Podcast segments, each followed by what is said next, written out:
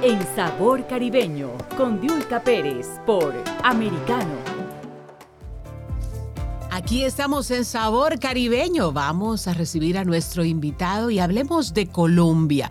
El presidente Gustavo Petro llegará a la Casa de Nariño y por supuesto desde ya en todo este periodo de transición se están tomando decisiones, tanto de quiénes van a ocupar las diferentes posiciones del gobierno, de quiénes se van a encargar de determinados temas y por supuesto hay gente que está opinando a favor y opinando en contra. Pero ¿cuál es el futuro de Colombia? ¿Cómo está armando su gobierno eh, el presidente Petro? Daniel Briceño, abogado especialista en Derecho Público en Colombia, está con nosotros aquí en Sabor Caribeño. Bienvenido, Daniel. Gracias por acompañarnos. Muy buenos días para ti, Yulka, y para todos los que nos están escuchando en estos momentos. Es un privilegio estar aquí con ustedes. Para nosotros un placer. Daniel, ¿cuál es la temperatura que tiene Colombia en este momento, en este periodo de transición? Pues digamos, hay mucha incertidumbre en estos momentos en el país. Eh, una vez con la victoria de Gustavo Petro comenzaron pues a generarse varias incertidumbres que hoy el país aún está esperando que se resuelvan. Uno son el tema económico y el tema de reforma tributaria, que digamos el presidente electo Gustavo Petro ya ha venido mandando algunos eh, mensajes muy directos que preocupan también al país y que seguramente tendremos una reforma tributaria que será radicada el mismo día de la posición del presidente Gustavo Petro y solo hasta ese día sabremos realmente en definitiva qué será, eh, cuáles impuestos cambiarán, quién tendrá que pagar, quién no tendrá que pagar.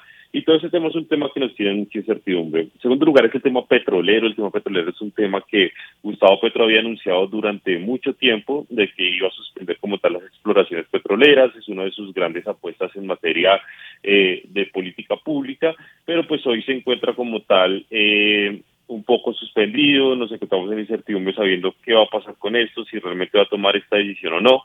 El ministro de Hacienda de Gustavo Petro ha dicho que va a ser una transición ahora, ya no va a ser una transición como lo que había planteado Petro, que era una transición inmediata, sino que va a ser un poco más lenta.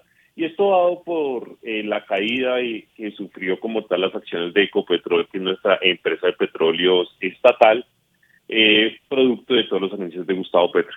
Y pues estamos en un momento en que estamos eh, viendo nombramientos como tal en carteras importantes. Ya tenemos eh, ministro de Salud, eh, perdón, ministra de Salud hace pocos momentos, eh, también nombró ministra de Agricultura, también nombró ministra de Medio Ambiente, había nombrado ya como tal a la ministra de Cultura y al ministro de Hacienda. Entonces el país está esperando en estos momentos qué va a pasar y qué es lo que va a hacer como tal eh, Gustavo Petro, pero pues estamos en un momento de incertidumbre todavía. Daniel, volvamos al tema del petróleo y las medidas que se están tomando, pero además lo que dijo Petro durante todo el proceso de campaña, él prometió eh, poner por encima de las exploraciones petroleras, poner por encima el, la, la, protección del medio ambiente, pero no es lo mismo cuando estás en campaña fuera del gobierno que cuando ya estás en el gobierno y comienzan a presentarte las finanzas públicas y, desde dónde se sostiene la economía.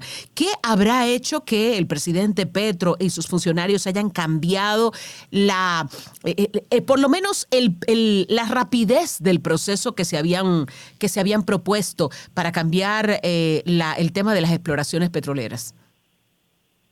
Bueno, en primer lugar, eh, discutiblemente uno de los cambios se da por el, golpe que sufre la empresa estatal Ecopetrol en la cadena de acciones, digamos, eh, con la llegada de Gustavo Petro a la presidencia, eh, realmente el mercado eh, de acciones eh, sintió como tal, sobre todo en el tema petrolero, la llegada de Gustavo. Entonces eso eso hizo que ellos comenzaran a, a ser un poco más cautelosos en dicha propuesta, aunque todavía no sabemos eh, por ejemplo, quién va a ser el presidente de Ecopetrol ni el, el próximo ministro de Minas y Energía, que eso también es un mensaje que están esperando los mercados y sobre todo los en materia energética y petrolera. Pero digamos, eso eso hizo que, que las acciones como tal eh, se estancaran y dejaran de bajar como tal. Entonces, lo primero es esa reacción negativa que tuvo el mercado. En segundo lugar, pues obviamente algunos eh, llamados que como tal eh, se, hacen desde Estados Unidos, grandes petroleras, grandes inversionistas. Y en tercer lugar, eh, pues todo el tema de que cuando llegas a, la presidencia y comienzas a darte cuenta del empalme, eh, comienzas a ver la realidad de las finanzas y pues Ecopetrol hoy como tal sustenta una gran parte de las finanzas del país. Entonces, ahí Gustavo Petro se ha dado cuenta que una cosa es el populismo que hizo en campaña, en donde habló, dijo, prometió, otra cosa es cuando te topas con la realidad y cuando miras la realidad es que el país depende en esos momentos mucho como tal de que Ecopetrol como empresa exitosa, es que es nuestra empresa más grande, nuestra empresa más exitosa, hay que cuidarla y pues por lo tanto decidió mesurarse. Vamos a ver si esta mesura realmente era únicamente para calmar los, los mercados, pero eso lo tendremos que ver más adelante con la presentación del plan de desarrollo por allá hacia el mes de octubre, noviembre. Entonces ahí es que realmente sabremos. Por ahora quizá lo pudo haber hecho para calmar los mercados. Bueno, los mercados se pueden calmar por un momento, pero inmediatamente se toma una decisión, los mercados vuelven a ponerse nerviosos, vuelven a hacer movimientos bruscos y eso, eh, una decisión para calmarle por un día no tiene mucho sentido porque al día siguiente, si anuncias otra medida drástica, volverán a ponerse nerviosos los mercados. El sistema productivo también ha tenido muchos nervios ante la llegada de Petro a la presidencia de Colombia. El empresariado, los generadores de empleo han podido eh, tener un poquito de calma? ¿Alguno de los mensajes de Petro en este proceso de transición les ha llevado calma? ¿Se ha reunido con el empresariado o por lo menos le ha pasado la mano con algún mensaje? El mensaje más claro que le ha gustado a Petro empresariado en estos momentos es el nombramiento de José Antonio Campo como ministro de Hacienda. Digamos, José Antonio Campo, aunque en lo personal no me parece que que sea un gran ministro exitoso, digamos, ya lo tuvimos en Colombia durante el gobierno de Ernesto Samper y fue un total fracaso. Además, pues, debo recordar a la audiencia que José Antonio Campo, el ministro de Hacienda de Gustavo Petro, pues es como tal un socio académico del ministro de Hacienda de Argentina que acaba de renunciar y acaba de salir en, en vergüenza como tal del país.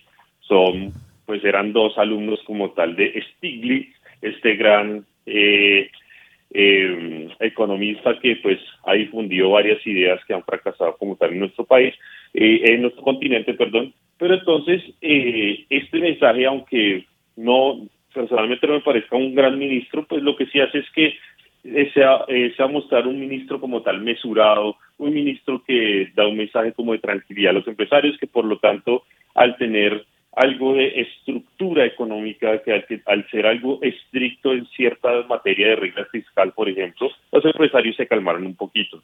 Sin embargo, no ha habido como tal una discusión todavía directa entre los grandes gremios de empresarios y el presidente Gustavo Petro, digamos, quizás se pudieron haber reunido un poco en campaña, las reuniones formales que se hacen con todos los candidatos, pero hoy no, no ha habido como una mesa en donde se diga, venga, el empresariado se sienta a hablar con el presidente, el empresariado propone esto, porque realmente lo que está esperando el empresariado en estos momentos son la reforma tributaria. La reforma tributaria va a ser el primer mensaje de Gustavo Petro hacia los empresarios respecto de si está en contra o no en contra de ellos. Todo esperando pues todas las decisiones que se tomen en materia de dividendos, que se tomen en materia de impuestos sobre la renta.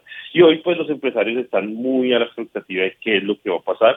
No ha habido una comunicación directa en estos momentos digamos, José Antonio Campo como ministro los calmó un poquito, pero digamos, puede pasar igual que en mi caso de los mercados, puede ser un tema momentáneo para como tal. Para bajar la intensidad. pero estamos, exacto, estamos en un momento de incertidumbre, como te lo dije cuando inicié esta entrevista. Daniel, eh, bueno, Iván Duque se va con algo, una parte muy, muy dura, muy difícil en su periodo de gobierno, que fueron las protestas a raíz de la presentación de una reforma tributaria. ¿Qué pasaría en caso de que eh, Gustavo Petro presente una reforma tributaria que sea contraria a los intereses? Ahora, hay una diferencia y me gustaría que usted me aclarara porque precisamente los grupos que se levantaron en contra de Iván Duque, esos barrios donde se levantaron con unas protestas súper agresivas y que dejaron varios muertos hace un tiempo eh, en el periodo de Iván Duque, es la gente que apoyó a Gustavo Petro, lo que significa que sería muy contrario que Gustavo Petro presente una reforma tributaria que vaya en contra de los intereses de esos grupos. Entonces, ¿Qué se espera de esa reforma tributaria y eh, si no sería contraproducente comenzando un gobierno generarse una situación tan complicada? Yo lo que siento es que Gustavo Petro realmente lo que ha presentado es una reforma tributaria que no toque ciertas eh, gamas eh, de clases, sobre todo en los estratos 1, en los estratos más bajos, y lo que sí hará lamentablemente es tocar pues, todas las clases medias y todas las y pues obviamente la promesa de él ha sido sobre las clases altas, pero sobre todo no ha dicho. Entonces, veo una reforma tributaria, según lo que han anunciado, enfocada en el impuesto de renta a personas naturales, es decir, y de clases medias. Lamentablemente ese ha sido el discurso. Las clases medias pues son las personas que hoy producen el país, que hoy se endeudan, que hoy pagan una casa, que hoy pagan un carro.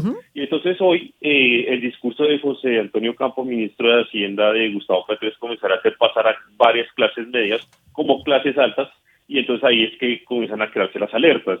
Gustavo Petro obviamente no va a tocar las clases bajas porque allá es donde está el fuerte de su electorado, pero lastimosamente la clase media será la que va a terminar pagando y la y, y, el enfoque de la, de la reforma tributaria que han dicho ellos es que será sobre el impuesto de renta a personas naturales. Y esto pues en definitiva termina afectando es al asalariado de clase media y no al gran empresario como ellos lo prometieron en, en campaña dijeron sí mira Petro prometió en campaña que la reforma tributaria solo le, iban a pagar cuatro mil personas más ricas de Colombia y hoy ya vamos a que la van a pagar 40 mil o 400 mil personas. Entonces, uno se está dando cuenta que realmente los que van a pagar son las clases medias. Daniel, pareciera un escenario que se repite en todos los países de América Latina. Al final, el que trabaja, el que, el que lucha, es el que termina con la, con la mayor carga impositiva en nuestros países. Daniel, le he pedido permiso para hacer una pequeña pausa. Cuando regresemos hablaremos de esos puestos que son súper importantes en el gobierno de Gustavo Petro, porque hay puestos que él se lo tiene que pensar y repensar. Regresamos enseguida con Daniel Briseño, abogado especialista en Derecho Público en Colombia. Regresamos enseguida aquí en Americano.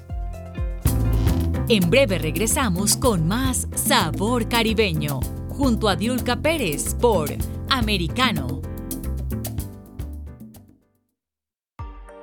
En Poder y Dinero, con Sergio Berenstein, Fabián Calle y Santiago Montoya. Tenemos un invitado de lujo que nos va a ayudar a comprender cuál es el nuevo papel de China, cómo obviamente eh, poner en contexto su importancia relativa. Así es, tenemos al doctor Evanelis, un investigador senior, quizás el mayor especialista del Pentágono en temas de China, hoy profesor investigador en el Army, en el Army War College.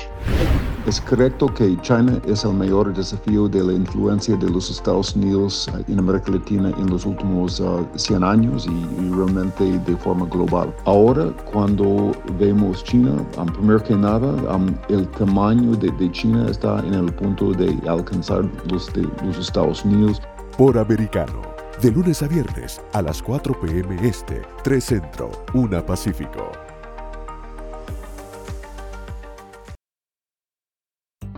En Actualidad Noticiosa con Lucía Navarro. La concejal de la ciudad de San Antonio, Adriana eh, Rocha, y la tenemos ahora en vivo con nosotros. Todos tenemos un, un poquito de culpa aquí, ¿verdad? Eh, quizá porque no hicimos suficientes preguntas, quizás porque no hubo suficiente interés en el tema eh, quizás por las diferentes pólizas que, que, han, han, estado este, gobernándonos. Hay, hay mucho, ¿verdad? Eh, pero cada quien tiene que poner su granito para ayudar a, a, las, a las gentes, para que no pasen por esto. Y, y necesitamos ideas y necesitamos soluciones y necesitamos, más importante, trabajar juntos y oírnos el uno al otro. Por Americano de lunes a viernes a las 10 pm este, 9 Centro, 7 Pacífico. Estamos de vuelta con Sabor Caribeño, la información relevante que impacta en nuestro Caribe, junto a Diulca Pérez por Americano. Seguimos aquí en Sabor Caribeño hablando con Daniel Briseño, abogado especialista en Derecho Público, y hablamos de Colombia, el futuro de Colombia, la llegada de Gustavo Petro a la presidencia. Y antes de irnos a la pausa, mencionábamos puntos muy fundamentales del gobierno de Gustavo Petro, ministro de Defensa, eh, la gente que tiene que ver desde el gobierno con eh, la justicia, independientemente del sistema de justicia de Colombia, que no depende necesariamente del Ejecutivo. Daniel, ¿cuáles son esos funcionarios que el gobierno tendrá incluso que consultar para poder poner ahí a una persona que pueda llevar las situaciones sin conflicto o sin grandes conflictos?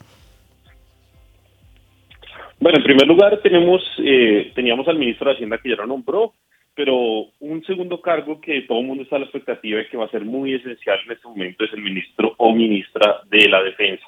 Y esto porque las relaciones como tal entre Gustavo Petro y las fuerzas militares, tanto de policía como de ejército, nunca han sido los mejores. Digamos, Gustavo Petro durante toda la historia de su carrera política se ha dedicado como tal a denigrar y hablar mal de las fuerzas, a atacarlos constantemente. Entonces, lo que sí, sí hay es un, un recelo como tal y una prevención dentro de las fuerzas militares por Gustavo Petro. Esto es indiscutible. Sin embargo, pues nuestras Fuerzas Armadas son eh, constitucionales, son personas que llevan como tal el honor del país y pues acatarán como tal el, un gobierno con Gustavo Petro, pero para su verdadero funcionamiento y para que esto del país les pueda ir bien, Gustavo Petro tiene que nombrar allí una persona que realmente sea un verdadero interlocutor y no terminamos cometiendo el error que cometió Boric en Chile, que comenzó que por mandar un mensaje eh, un mensaje eh, político, realmente pues terminó metiendo una persona que no tiene ningún tipo de relacionamiento con las fuerzas militares y, hoy estamos pues en un verdadero fracaso allí en Chile. Entonces pues realmente es una decisión muy importante que todos estamos esperando, así como el nombramiento del ministro de las Minas y Energía, esto por el tema petrolero, eh, quién será el próximo presidente de Ecopetrol, también, y un muy importante es quién será el próximo ministro o ministra del Interior. Y esto porque realmente... Eh, de ahí dependerán pues muchas de las reformas de Gustavo Petro, puesto que el ministro del Interior o ministro del Interior son los que manejan como tal el Congreso y las relaciones con el Congreso de la República y definirán como tal qué tantas fuerzas puede obtener Gustavo Petro para poder sacar adelante todas las reformas que quiera hacer. ¿Qué se escucha en Colombia cuando se habla de Catalina Botero? Ha sonado ella mucho para el ministro, para ser ministro de Defensa, sin embargo, pues ella ha desmentido esta información en dos ocasiones, pero pues está por verse, digamos, sigue siendo una de las personas más opcionadas junto a Adelina Cobo eh, como ministra de, defensa en cuanto a, ser mujeres, en cuanto a tener algo de conocimiento respecto de este gremio, pero lo que también se está jugando por otro lado es que Gustavo Petro también querría a un ex militar eh, como tal dentro del ministerio precisamente para mantener y poder tener buenas relaciones con las Fuerzas Armadas.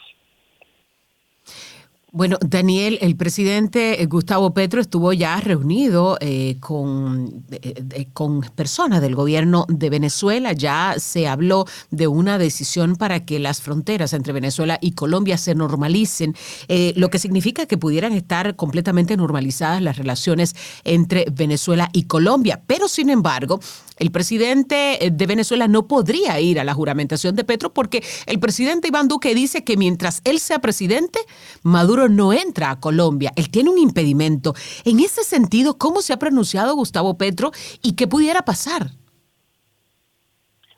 A ver, aquí, aquí varios, varios temas, porque en primer lugar, todos los candidatos a la presidencia proponían abrir la frontera con Venezuela.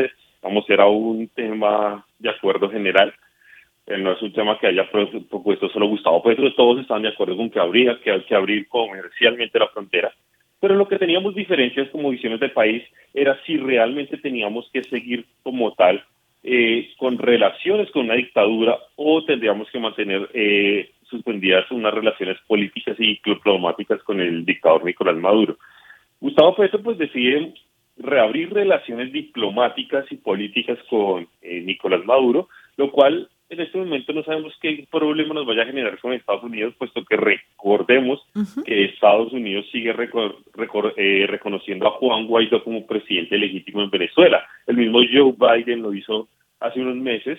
Y entonces, pues Gustavo Petro, ahora él quiere reconocer como tal a Nicolás Maduro. Y por ese tipo de reconocimiento que se hace desde Estados Unidos y que ha hecho Iván Duque desde ese momento sobre eh, Juan Guaidó, es que Iván Duque pues no dejará entrar como tal a Nicolás Maduro Además, porque desde el, el vecino país, en cabeza de Nicolás Maduro, pues se ha generado mucho dolor para Colombia. Allí, pues, eh, se han albergado y se han protegido como tal, pues, a todo esto que se conoce como la nueva marca Italia, Iván Márquez, que al parecer, pues, está muerto ya, Jesús Santrich, que también está abatido. Entonces, todos estos líderes han sido resguardados por el gobierno venezolano y pues ellos nos han causado demasiado dolor en la frontera, sobre todo en las partes del norte de Santander Arauca. Entonces, pues eh, actúa como tal con coherencia el presidente Iván Duque, que hasta el último momento sigue siendo presidente y no va a entrar Nicolás Maduro. Gustavo Petro sobre eso no ha dicho nada, sobre la entrada o no, no podrá decir mucho, digamos, solo hasta que él juramente podrá tomar alguna decisión.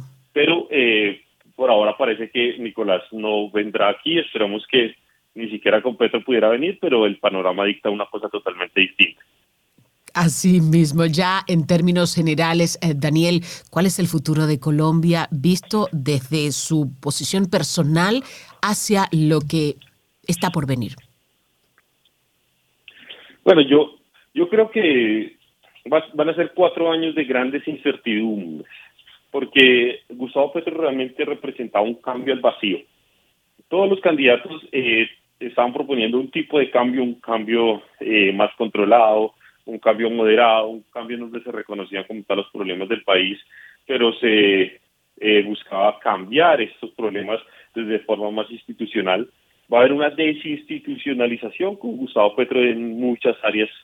Va a haber un gran cambio y un gran ataque a las Fuerzas Armadas y Militares. Esto, de esto no me cabe duda, puesto que es lo que ellos han hecho. Los seguidores eh, de Gustavo Petro pues son personas que eh, como tal la fuerza pública, que hoy que van a tomar el poder, pues realmente habrán varios ataques y varias afrentas como a nuestras fuerzas militares.